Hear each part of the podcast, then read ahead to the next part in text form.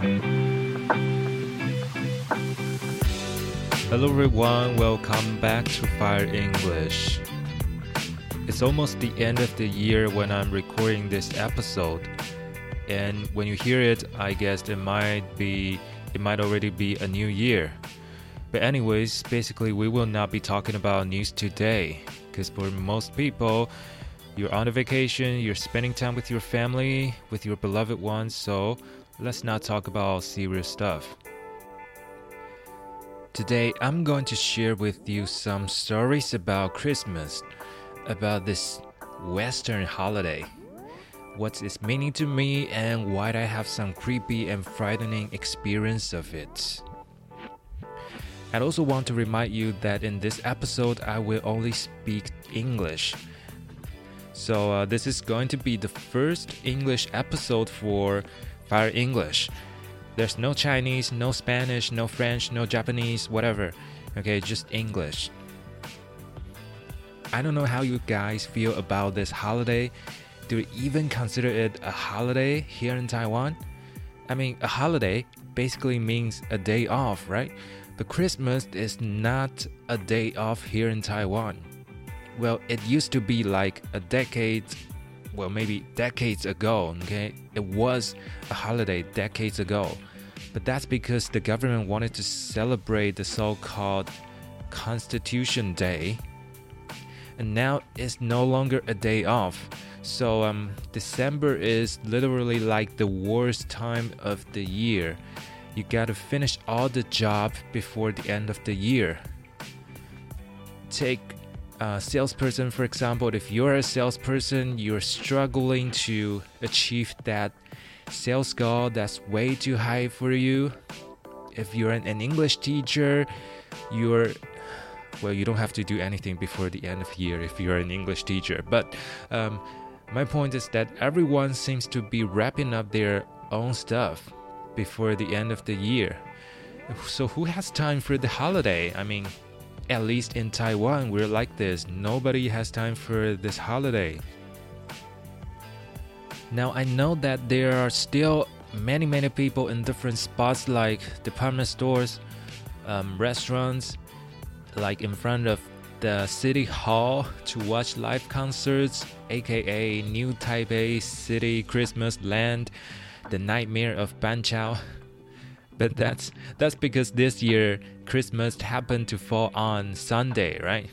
So people uh, were kind of motivated to hang out with friends, to go anywhere in town, and at least here in Taipei, it's like this. And also on a Saturday night, a random Saturday night, uh, the streets are usually super crowded. The MRT station super crowded. The department stores super crowded you see uh, people wearing like super hot, swarming the restaurants and nightclubs like crazy, and then the next second you would discover a guy throwing up next to you. But when it's Sunday, a regular Sunday, a random Sunday, few people, few people are wandering on the street like Saturday nights. The atmospheres on the streets literally tells you that Come on, man. Tomorrow is Monday. You gotta work. Go home earlier. You know, the whole city is reminding you that Sunday should literally be a semi holiday. Like, Sunday night is not a holiday night, okay? So, with Christmas, it's a different story.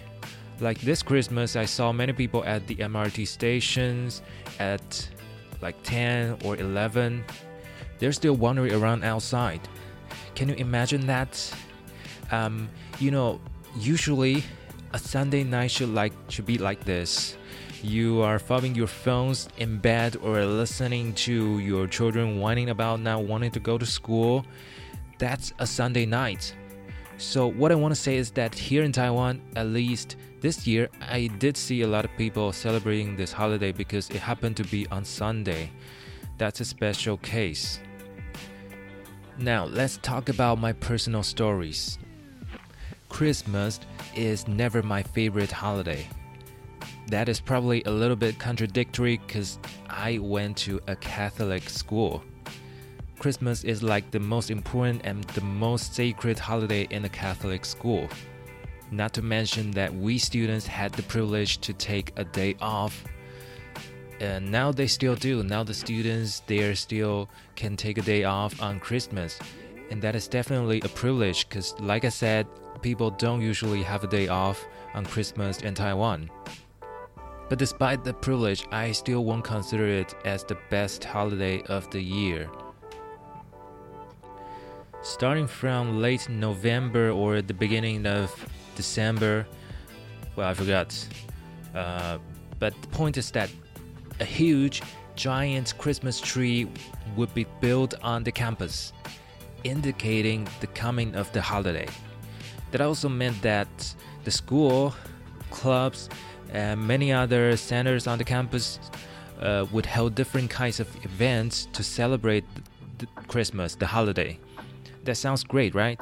And, and among all the activities, the most popular one, or I should say, the most visible one, was the hanging of Christmas stockings.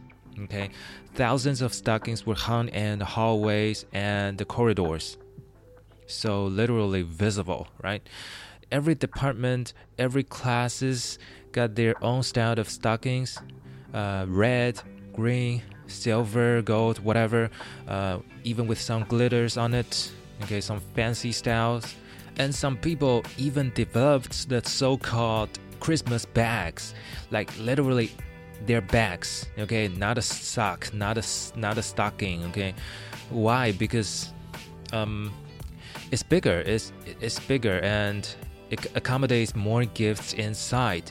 So the purpose of setting up the stocking on campus is for your classmates, your friends, and even even you know friends from outside the school to to to send you some gifts or candy. Okay, that sounds super great, right? Okay, but um, at the end, it kind of turned out to be a competition of the most popular student of the year. So it's like, ladies and gentlemen, the one walking home with the biggest and fullest Christmas stocking would be the winner of this year.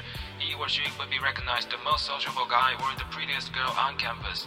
Those with empty or little candy in the stockings, you were officially an outsider declared by the great force of Santa Claus. Okay, so. Alright, stupid. Uh, I didn't really like this activity of giving away candy and cookie to others.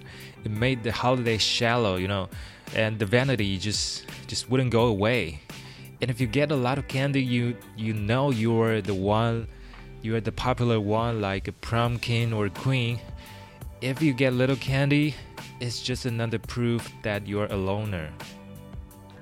And I was obviously not among the popular guys but I did get quite a few gifts from others since I actually had two stockings hanging on the campus. And why was that? One was from my department, uh, just like other people did, but I had the other one from the center where I worked part time. Okay, this could be good and bad at the same time because, well, the good side of it was that I got candy from both two places, right? And the bad side, however, was that I got an unprecedented gift from a male friend. You know, well, it's not even a friend. I would rather call him an acquaintance, okay? I met him at the workplace and we talked for no more than three times before he sent me the gift. And what was that gift exactly and how did I discover it? why did I previously describe it as the creepiest gift that I have ever gotten? Now let me tell you, okay? So there's one morning I went into the center and saw the wall where all the Christmas stockings were hung, and then I noticed that there's one stocking that swelled like a pufferfish. I'm not exaggerating, it was like a pufferfish, okay? As if someone had put a balloon or something big inside. And yes, that stocking belonged to me. And before I reached to the stocking to unfold the mystery, to save that poor but creepy pufferfish, I heard giggles from the staff. Okay, I heard giggles from someone. They were like, See, you got a secret admirer. You're the popular guy now. And honestly, I was a little bit flattered at first because I thought it was from the girl. So I poured all the stuff out on the table to see what I got. There were apparently more than one thing, okay? Um, first of all, a gigantic lollipop, a huge chupa chups. You know, the one they sell in Costco, right? Uh, that colors your tongue. So I was like, okay, okay, it's not bad. You know, I I love the brand, and it gratified my vanity. Okay, because it's big, and it's a good brand. I could share all the lollipops with my friends. But then I um, noticed that there's more, which was also the one that frightened me. It was, or I should say, there were quite a few um, tiny handmade Christmas stockings, one inside another, just like Russian dolls. Now think about the creepy face of a typical Russian doll. Oh my god. They were literally the Christmas stocking version of Russian dolls. And they're handmade, okay? And then I opened up the most inner one, the most inner stocking, and then this little doll made of wool felt dropped onto the table with its plastic little eyes staring at me. God damn shit. I was freaked out, okay? I was freaked out. I mean, I didn't expect to see a doll inside, and that doll was obviously handmade with with a creepy face, very much like a voodoo doll you use to curse someone. Then, so I wonder who sent me this awful stuff. I I looked inside the stocking. Turned out that there's actually a card. Okay, I uh, I didn't know that's good news or bad news. Okay, but anyways, there's a card. It was actually a boring card. Okay, fortunately, it's boring because I was afraid that someone's gonna confess his love to me. It read, "Dear blah blah blah. I am blah blah blah. I just want to wish you a Merry Christmas. Okay, and that's it. Super boring, okay? So turned out that this guy, yes, is a guy. Um, this guy was the guy who frequented the center where I worked part time. We had a few chats prior to that, and but I didn't expect him to give me such a big lollipop and those handmade stockings and the voodoo doll. So I was like, "What the, what the, what the hell?" Okay, I, I understood that it was Christmas. Okay, you, you you had the right, you had the freedom to give whatever you want, uh, not whatever you want. You had the right to give, to send gift to uh, whoever you want. Okay, it's okay to give present to friends, but like I said, we're not really friends, we're just acquaintances, okay?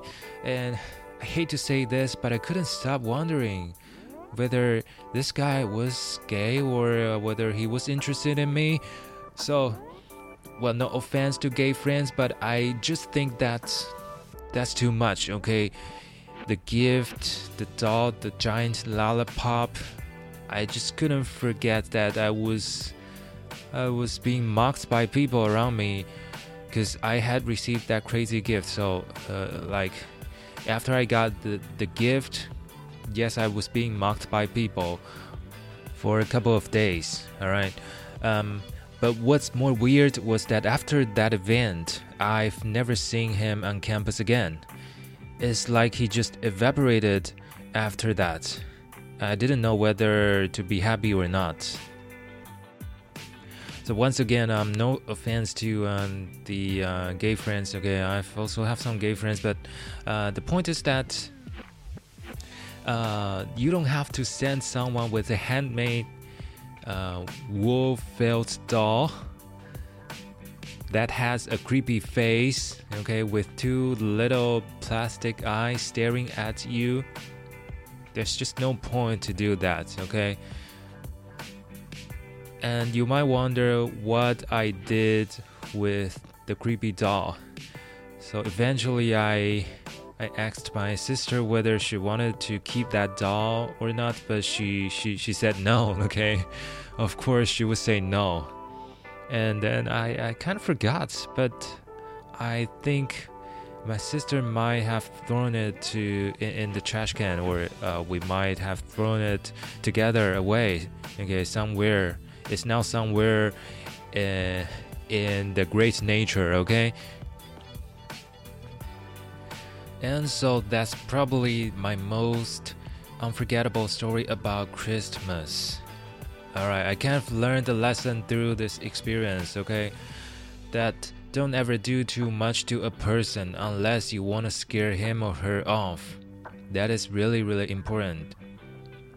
So that's all about this year. I hope you like this kind of story and uh, I hope you like this kind of episode in English. Okay, we will be talking about news next year and we will be speaking both English and Chinese again next year in the next episode. So, uh, thank you for your support and Happy New Year. I'm Leon. See you next time. Goodbye.